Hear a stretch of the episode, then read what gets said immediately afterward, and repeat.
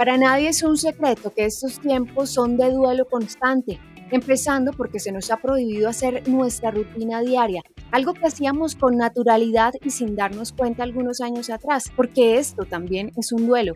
Pero sin duda alguna el mayor y más fuerte de los duelos es perder a un ser querido. Duelo en tiempo de pandemia, un adiós sin despedida, Gracias por estar en un nuevo episodio de Calzones y Café. Yo soy Silvia. Yo soy Camila. Y yo soy Alexa. Bueno, y para aclarar este tema, nos acompaña Mauricio Cadena Rodríguez. Él es psicólogo clínico con MGT en Neuromanagement, psicoterapeuta en intervención individual, pareja, familia y grupos. Gracias por estar aquí para tratar de orientar a las personas que están pasando por esta difícil situación, Mauricio. Bueno, muchísimas gracias a ustedes por la invitación. Saludos a toda la mesa de trabajo y a quienes nos lleguen a escuchar. Es un tema interesante, complejo y difícil cuando uno lo está viviendo, así que trataremos de dar alcance y pues ser concretos frente a la información que lleguemos a suministrar. Claro que sí, Doc. Despedir a un ser querido sin velorio ni funeral. ¿Cómo hacerlo? Mira, es muy compleja la situación en cuanto que este tema de, de pandemia eh, cambió de alguna manera las rutinas que teníamos establecidas, ¿de acuerdo? Y dentro de esas rutinas estaba lo que es todas las honras fúnebres y velorio, todo lo que acompaña la despedida a ese ser querido. Esto nos toma de manera abrupta, cambia las dinámicas, cambia las formas y las despedidas generan aún más dolor. ¿Qué es importante aquí? Entender que las cosas no van a volver a ser como eran antes. Entender que la persona que se fue ya no nos va a seguir acompañando de manera presencial. Sin embargo, todo lo vivido, lo compartido y su memoria seguirá habitando siempre en cada uno de nosotros.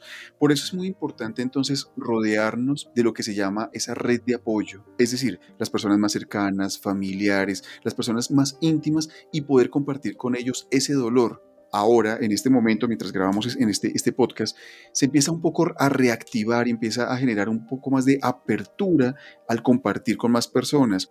Cuidando aún toda la parte de bioseguridad, es importante generar una reunión íntima, cercana, preferiblemente algo que sea marcado desde el simbolismo, es decir, que se pueda sembrar un árbol, una despedida, una carta, un reunirnos para hablar de esta persona no tanto desde la tristeza que, nos venga a permear, sino desde esa actitud resiliente, que ya iremos hablando un poco de esa palabra, para ver qué, qué va más allá de ese dolor que en este momento nos puede embargar por la pérdida de un ser querido. Doc, lamentablemente tenemos un testimonio de una persona muy cercana que tuvo que enfrentarse a esta pérdida no hace mucho y tiene algunas preguntas para hoy. Así que le voy a dar play a sus audios y pues vamos a estarlos comentando a través de, del programa, ¿vale? Soy psicóloga profesional. El año pasado tuve que preparar muchos temas, reforzar mi conocimiento para poder dar contención, ayuda psicológica y llevar procesos frente a diferentes situaciones que se dieron a nivel de salud mental por lo que estábamos viviendo actualmente. Y uno de los temas fue precisamente el duelo por diferentes pérdidas y una de las principales pues la muerte de un ser querido. Pero es muy diferente uno llevar un proceso y otra cosa muy diferente, ser tú el protagonista y ser el que tiene que enfrentar la muerte de un ser querido. Y es cómo confrontar esa primera pérdida y tener que vivir y poder también ser fuerte cuando no solamente te afecta a ti ese dolor, sino a tu familia. Es cómo llevar todo ese dolor y poder hacer catarsis cuando las otras personas también están llevando su propio duelo. Qué fuerte, ¿no, Doc?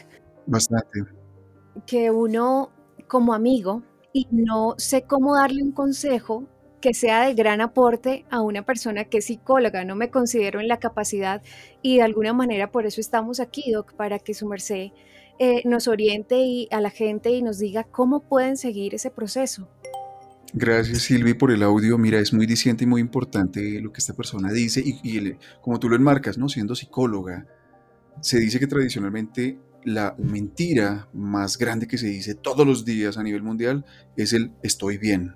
Y es una reflexión con la que me gusta trabajar en, en, mis consultas. Yo recuerdo hace muchos años un consultante me decía, ¿cómo así, Doc? O sea, entonces tengo que decir que estoy mal. automático, no necesariamente, pero vivimos constantemente en esa respuesta automática de estoy bien. Todos tenemos problemas, todos tenemos dificultades. Por el solo hecho de estar vivos implica un reto cada día. Tengo hambre, si tengo sueño, cómo solvento dificultades económicas de cualquier pilar de mi vida. Y este mismo consultante me decía, bueno, pero es que usted es psicólogo, ¿usted qué problemas va a tener? Sí. Mira, es muy importante entender que más allá de cualquier profesión, cualquier oficio al que nos lleguemos a dedicar, somos seres humanos, somos seres humanos. Y ahí estamos expuestos a vivir. ¿Y el vivir qué implica? Pues que hay dolor. Ya lo decía alguien hace tantos miles de años atrás. El estar vivo implica dolor, es lo que se conoce como la primera noble verdad, uno de los pilares del budismo. Es que a uno le duele, ¿sí? Y el dolor no necesariamente es algo malo. No por ser psicólogo soy ajeno al dolor. El dolor hace parte de lo que yo llego a sentir. La tristeza hace parte de mis emociones básicas con las que yo convivo. ¿De acuerdo? Entonces, aquí es importante aclarar varias cosas. Primero, hay uno de los mitos sociales y es que el psicólogo es la persona que se dedica a dar consejos y enseña en el buen vivir. Falso. Si un psicólogo se dedica a darte consejos, cambia automáticamente de psicólogo. Ese, no, es, no es. La idea del psicólogo es que te orienta y ya depende de cada uno tomar decisiones. ¿Vale? Es, es una visión diferente. Cuando uno como psicólogo asume ese rol de, bueno, voy a dar consejos, tengo que mostrar mi mejor cara, de alguna manera estoy tapando ese dolor, ¿ves? Y aquí voy a un tema más amplio, más allá de nuestro oficio o nuestra profesión, y es el querer mostrar estoy bien. Eso nos lleva en una actitud de negar, negar, negar. Y pilas con esa palabra porque es absolutamente importante. Cuando empezamos a negar que puede ser natural, pero nos quedamos allí, se empieza a generar mayor el dolor. El dolor se incrementa. Entonces, ¿Qué se puede hacer allí? Es darse el permiso, porque ante todo se es reconocerse a uno mismo en su condición humana, de decir, ¿sabes qué? Hoy no estoy al 100%. En mi condición de ser humano, hoy no puedo ir a trabajar, hoy estoy triste, hoy me sobrepasa mi dolor, tengo una pérdida. ¿Ves? Esto no tiene tanto que ver con que si soy psicólogo o no. Es, me digo, me doy el permiso, me doy el permiso a sufrir, me doy el permiso a llorar, me doy el permiso a experimentar. No hay nada, nada de malo en llorar. Es un proceso, es una reacción natural. ¿Ves? Tengo mal genio. Tranquilo, tranquila, no hay nada de malo en ello. ¿Ves? En este caso, para tu amiga Silvi, eh, es importante dejarse llevar. Y por supuesto, y para todos también. Para todos. Como, como psicólogos también somos consultantes. Yo también he en la postura de consultante, porque uno chévere ir a consultar con otro profesional. Y aquí empezamos a hablar de lo que es el tema, de lo que, que es eso del duelo. Y mira que al ser complejo no quiere decir que sea imposible, simplemente que tiene unas aristas especiales para poderle dar un trabajo. ¿Y por qué se llama duelo? Porque es un proceso que duele. Doc, evidentemente es muy difícil, muy difícil el tema de aconsejar y gracias por darnos esas pautas de pronto para ser unos mejores acompañantes de personas que, que están atravesando situaciones muy complejas y también prepararnos nosotros para cuando tengamos que atravesarlas. Pero muchas veces somos conscientes de que tenemos familiares vulnerables y tratamos pues como de protegerlos de la mejor manera. Sin embargo, no todo el mundo se cuida. Entonces, pues escuchemos este audio, por favor cómo perdonar a las personas que no se cuidaron y contagiaron a nuestros familiares. En mi caso personal, yo hice todo lo posible para cuidar a mi papá, teniendo en cuenta que era una persona vulnerable y él también se cuidaba mucho. Sin embargo, había muchas personas que no se cuidaron y que tuvieron contacto con mi papá y que esas personas se enfermaron muy fuertemente, pero se salvaron y mi papá no cómo perdonar porque es una rabia que yo cargo constantemente y sé que muchas personas en mi misma situación lo están confrontando. Duro este proceso del perdón en esta situación. Mira cómo vamos hilando y, vamos encontrando escenarios en común frente a lo que vamos estamos trabajando y el tema que estamos abordando el día de hoy. Y una de esas palabras en común es un proceso. Hablamos de el duelo como un proceso. Es decir, no es en, un, en una palabra, en una intervención de media hora, en una charla de tres horas y ya, resetearnos como si nada. Lo mismo pasa con el perdón. El perdón es un proceso el perdón no es un acto de mera voluntad, bueno, debo perdonar porque me lo dicen, porque hay que soltar y ya, ok.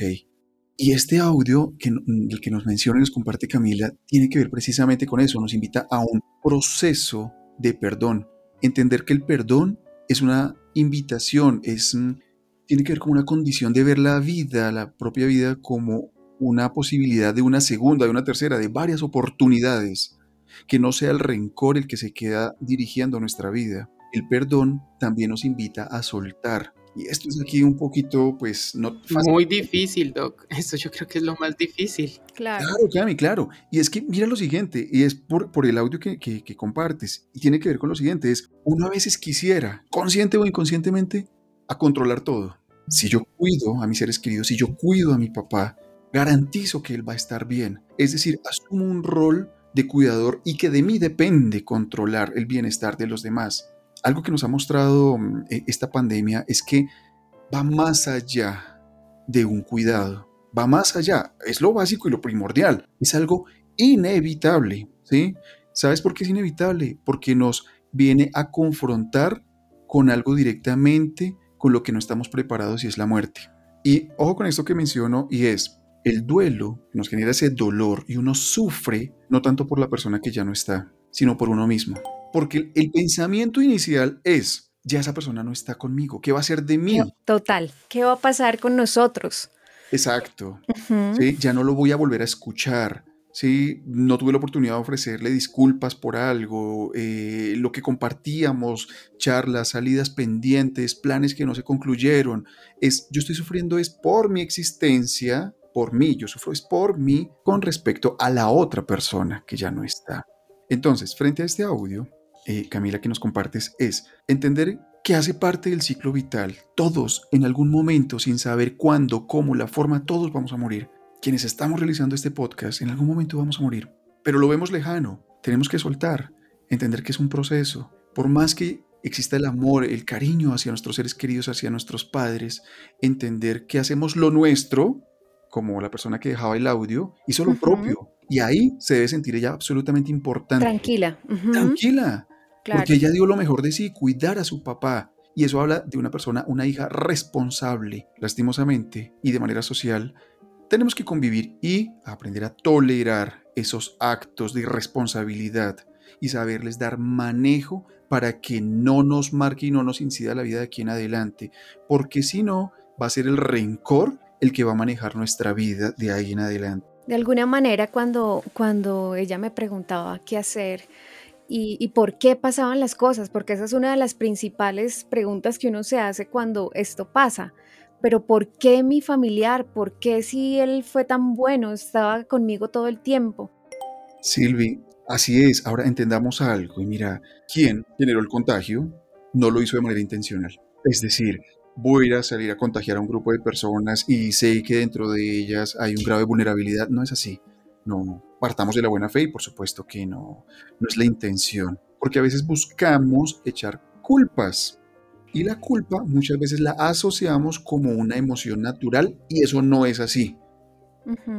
Entonces, pregunto a ustedes, ¿sí? ¿cuáles creen ustedes que son las... Partamos de cuatro. Son cuatro y les doy la primera pista. ¿Cuáles son las cuatro emociones básicas? Tristeza. Alegría. Rabia. Vale. Queda una, queda una. Miedo. El miedo. Uy, sí, tienes razón. Son emociones naturales. hablamos un poco de la película y tomamos de referencia a los personajes de Intensamente. fue la traducción castellana de, de esta película. Y esta película habla mucho de las emociones. Aquí hay un dato curioso. Inicialmente cuando fueron a, a producir esta película, y que iban a hablar de las emociones, se dieron unos días y reunieron, hablaban de aproximadamente 88 emociones. Y dijeron, no, no podemos sacar una película con 88 personajes. Luego de deliberar, se centraron en lo que son las emociones básicas. ¿Y por qué son básicas? Porque tienen que ver a un proceso evolutivo. Es una respuesta absolutamente natural y son necesarias para vivir y sobrevivir, ¿vale?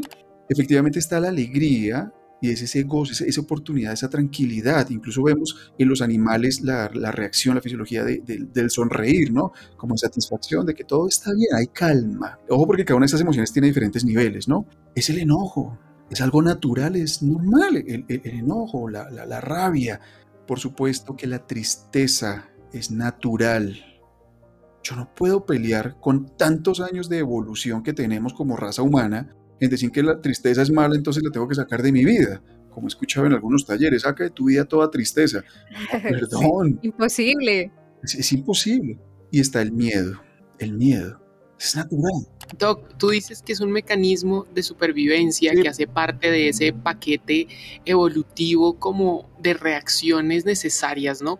Pero el miedo, de alguna manera, no sé, yo creo que esto es algo que es un factor común del que podemos hablar todos los seres humanos, lo agobia uno como que creciera y a veces es como nuestro peor enemigo en la vida, en la, en, la actualidad que, que nos toca vivir y a enfrentarlo yo creo que es más difícil que a cualquier otra emoción.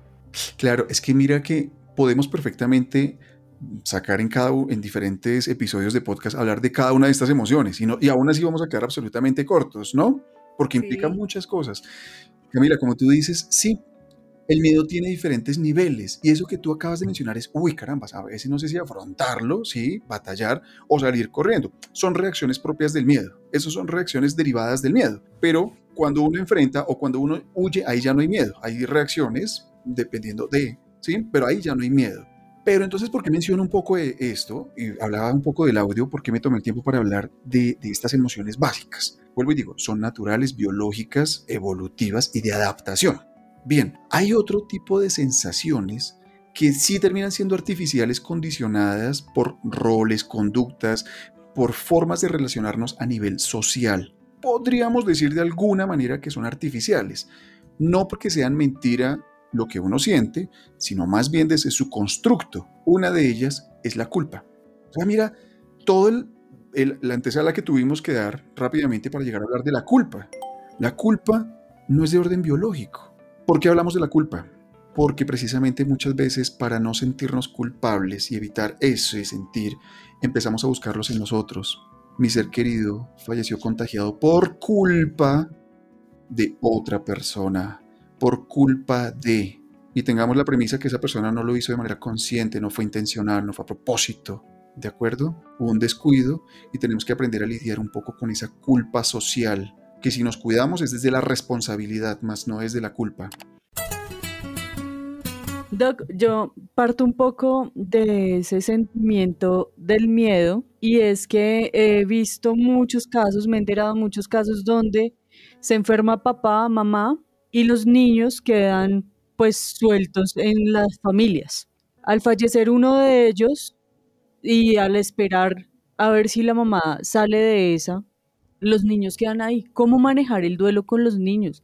A, mí eso me tiene súper abrumada, me asusta, me da miedo y un poco ese miedo eh, me ha llevado a hablarlo mucho con mi pareja porque en el momento en que pase algo entre nuestra familia, me preocupa mi hija, cómo, cómo ayudar a un niño a manejar el duelo. Mira, y gracias sobre todo por mencionar a los niños, porque en ocasiones cometemos el error de generalizar las, el abordaje del duelo como si para todos fuera de la misma manera y fuera una receta mágica y no es tan así.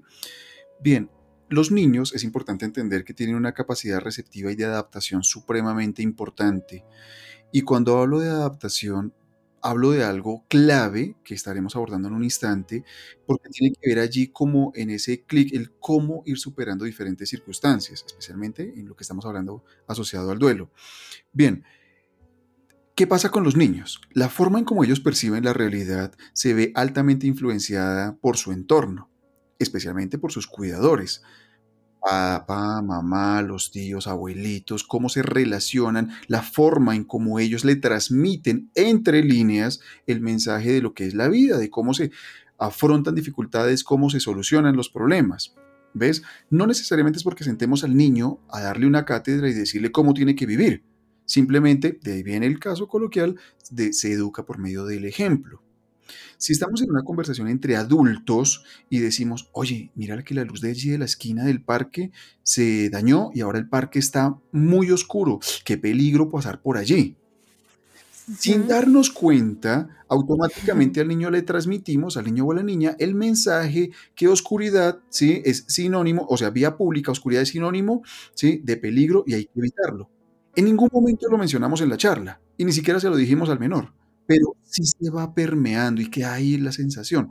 Ahora, esto va acompañado de la forma como se transmite el mensaje, ¿no? Nos relacionamos con nuestros hijos, nuestros niños, desde el miedo. Y aquí volvemos otra vez a hablar desde el miedo. Pilas porque ya organismos internacionales y, muy serios están hablando que efectivamente desde ya se empieza a vivir una pandemia que es por salud mental. Y es derivado un poco de la forma como nos estamos relacionando. Pues ahí viene el tema con los niños. Es permitirles que se expresen, no cohibir. Y aquí hablo de los niños, pero también entendámonos los adultos, ¿sí? En esta parte crucial que es permitirnos expresar, permitirnos sentir. Y ojo con esto, cada uno vive y siente de manera única. Luego entonces cada uno de nosotros lleva su propio ritmo. No podemos decirle a un niño o a una niña, oye, mira, ya hace una semana te hablé del tema, ya supéralo, ya, ya no más, dale. Ya, ya, ya no más, vuelve a jugar. Tú eres un niño y una niña, ve a jugar como si nada, vamos, vamos para adelante. O, como se dice tradicionalmente, sí, échale ganas, ponle ganas a tu vida y vamos, vamos, ya, supéralo. Y entonces, en ese caso, no hay que predisponerlos con el miedo de lo que estamos viviendo, pero de alguna manera habría que decirles qué podría pasar con alguno de sus familiares. ¿Cómo podremos hacer eso con ellos? Por supuesto que sí. Enseñarles que en el ciclo de la vida hay cambios y parte de ese cambio, de manera inexorable, todos estamos llamados a la muerte. El proceso de la muerte no es algo malo, es, hace parte de la vida, la misma muerte. Entonces, efectivamente, la forma responsable ¿sí? no desde el miedo, no desde la culpa, sino de manera responsable, poder abordar esos temas con los niños. Poder decir, sí, mamá está triste, mamá está preocupada, mamá tiene miedo, porque algún ser querido, algún integrante de la familia está hospitalizado, su salud no avanza, no se mejora o de repente falleció. Entonces hay tristeza, hay rabia. Poder conectarnos de manera responsable y proporcional a la edad con cada uno de nuestros niños y niñas. Muchas veces pensamos como adultos que lo mejor es excluirlos y sacarlos de, los temas. ¿Sí? No, no, no, eh, sí, ya es que está triste, pero no le digamos, no, que el niño o la niña sepa ¿sí?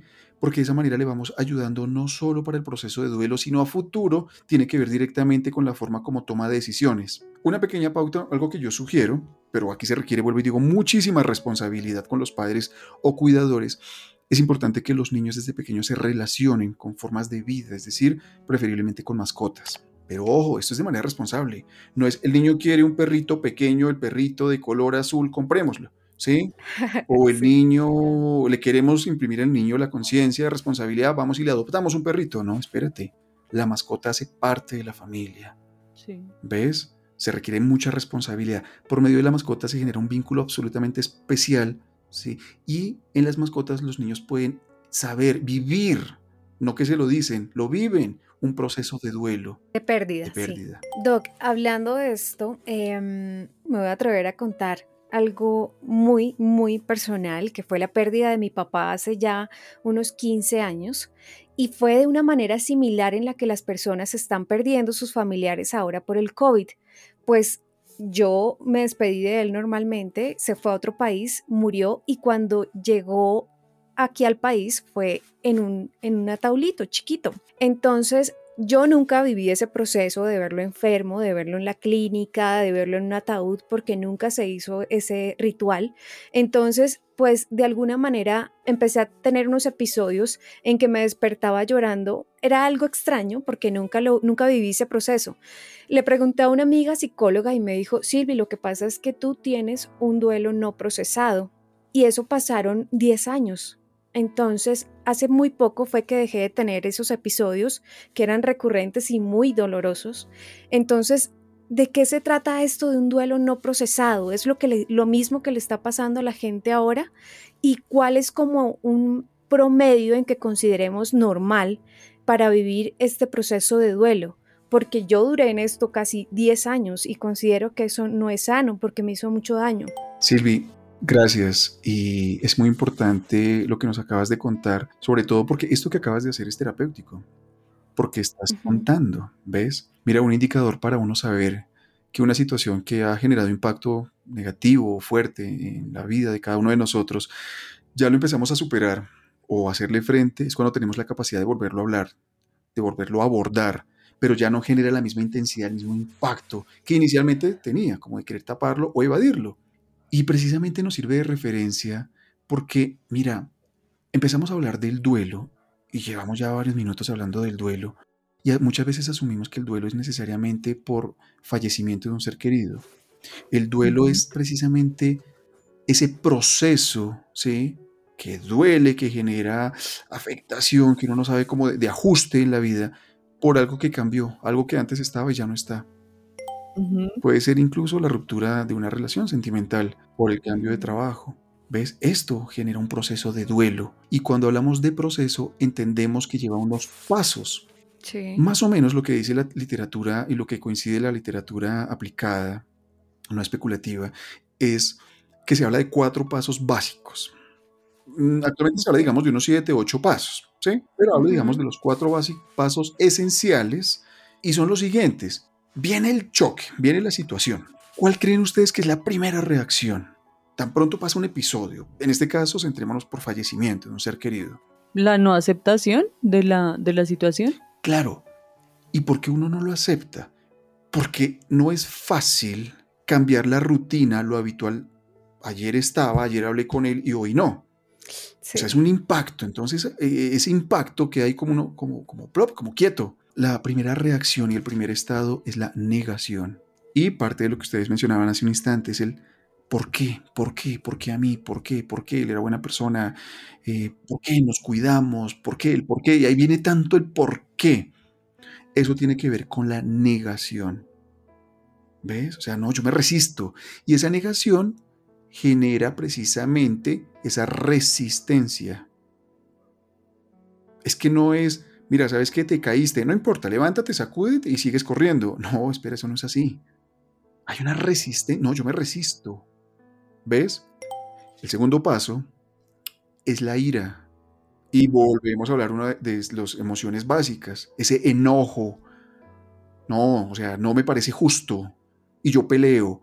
Peleo con la misma vida, con mi sistema de creencias, peleo conmigo mismo por lo que hice y por lo que no hice. Tercer estado. ¿Qué pasa cuando después uno pelea, uno está enojado, uno tiene esa, esa ira? ¿Sí? ¿Qué, ¿Cómo se siente uno después? ¿Qué creen ustedes? Agotado. Sí. Cansado, sí. Correcto. Y ese agotamiento tiene que ver con la tercera fase y está asociado a la tristeza. O como una profunda melancolía. Porque por más que yo pelee, por más que lo niegue, ya no va a estar. Ya no está. Ya. Entonces uno se cansa de nadar contra corriente y viene ese agotamiento pero acompañado de esa tristeza. Ah, lo que fue y no fue.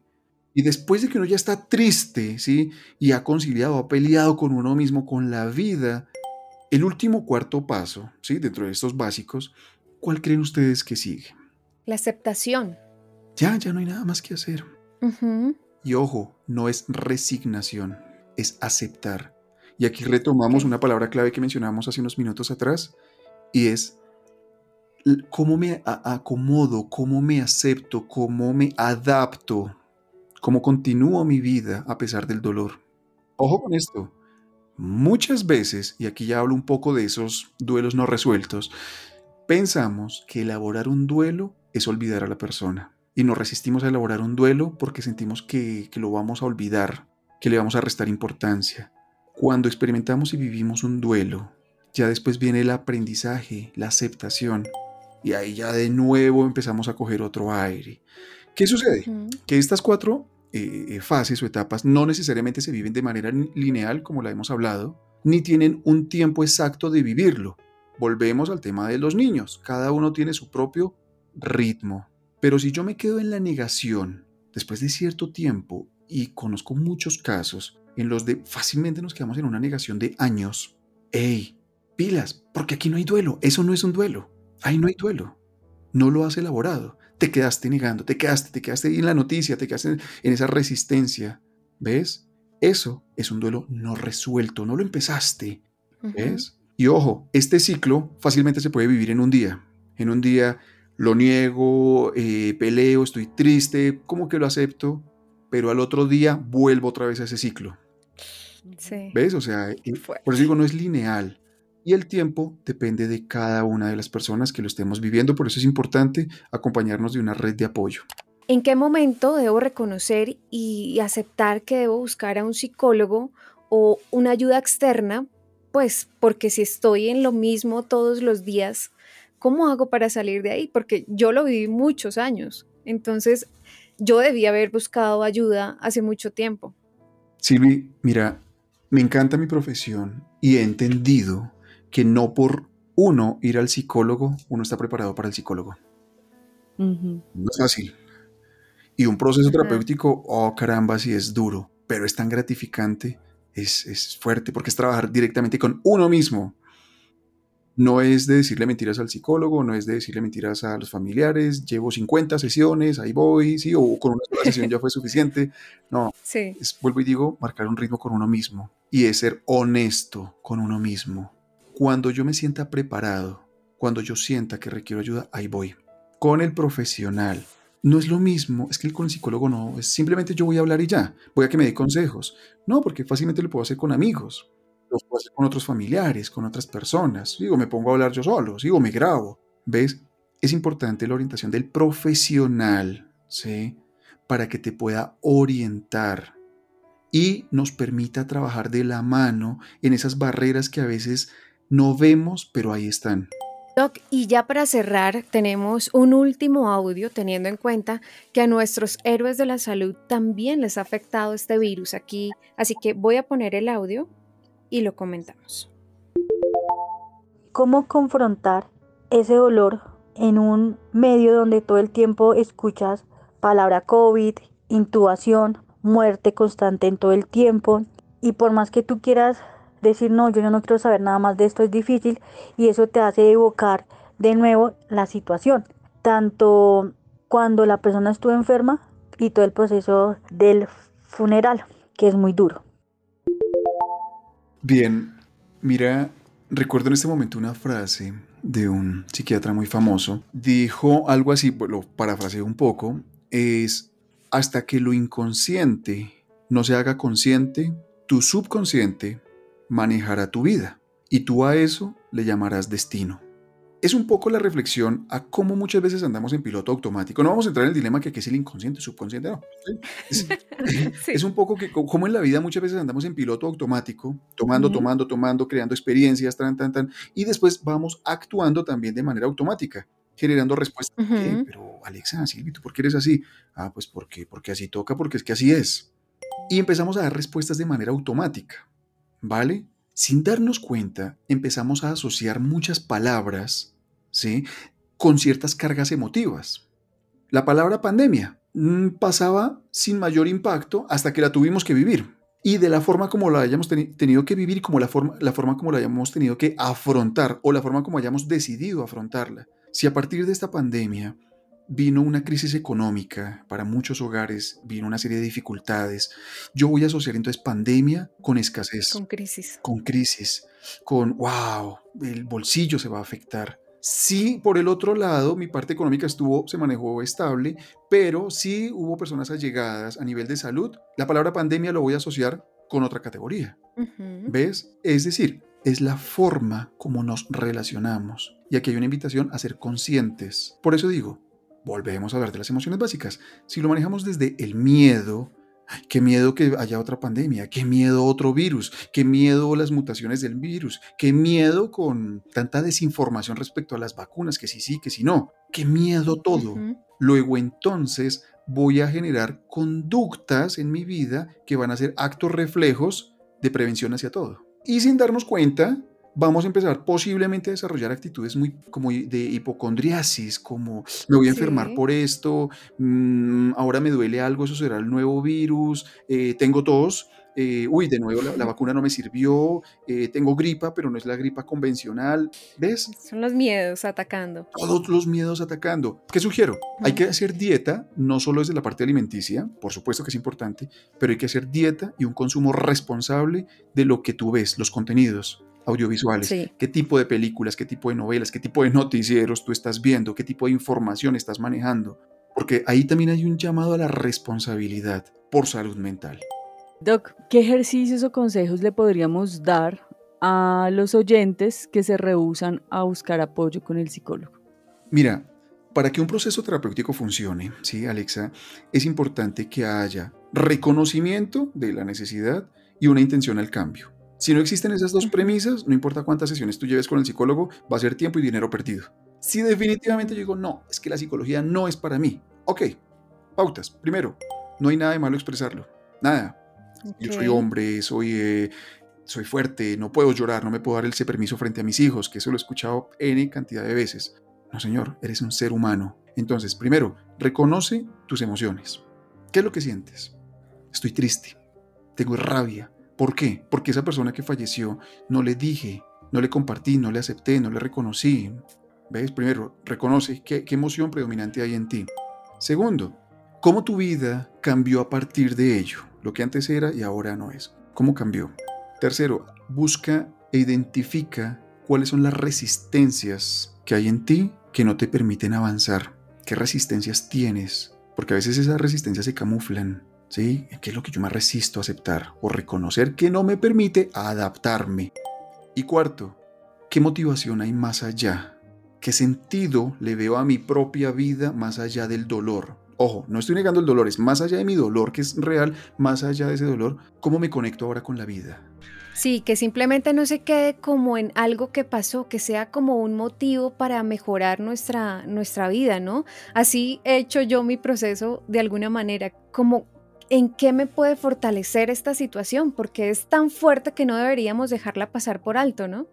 Sí, total, es una experiencia y finalmente es un aprendizaje, Silvi y Alexa, o sea, es un aprendizaje. Y al cabo de todo este proceso, y mira cómo hemos hecho este recorrido, este viaje a partir de, de, este episodio, de este podcast. Al final de lo que uno vive, el por qué, por qué se desvanece y aparece es el para qué. Pues doctor, ha sido un podcast de verdad que siento que de gran aporte para la gente que nos esté escuchando. Y pues queremos agradecerle mucho eh, su postura y sus comentarios en este podcast. Y pues gracias por estar con nosotros. Díganos dónde lo pueden encontrar las personas que de alguna manera necesiten de su apoyo. Eh, bien, mi nombre es Mauricio Cadena, soy psicólogo clínico, pero vuelvo y digo, me conecto desde la humanidad de cada uno de los seres humanos, estamos ahí en nuestra condición humana, apasionado por este trabajo, y por supuesto que sí, me pueden contactar, estoy ubicado en Colombia, mi teléfono eh, me pueden contactar por WhatsApp al número 321-474-9826, preferiblemente me escribes y ahí después yo te devuelvo la, la, llamada. O por Instagram, que hasta hace poquito lo abrí, vamos a ver si incursionamos en redes, es psicología con P, psicología 6MC. Ok, Doc. Excelente, Doc, muchas gracias por todo. Creo que sacamos muchas dudas que teníamos también nuestras y, sabemos que les va a servir mucho a todos los que nos oyen. Bueno, y pues este podcast ha sido realizado en memoria a todos los amigos, conocidos, compañeros, familiares de nuestros amigos que nos arrebató la pandemia. Nos escuchamos en otro capítulo más de Calzones y Café. Chao, chao. Chao.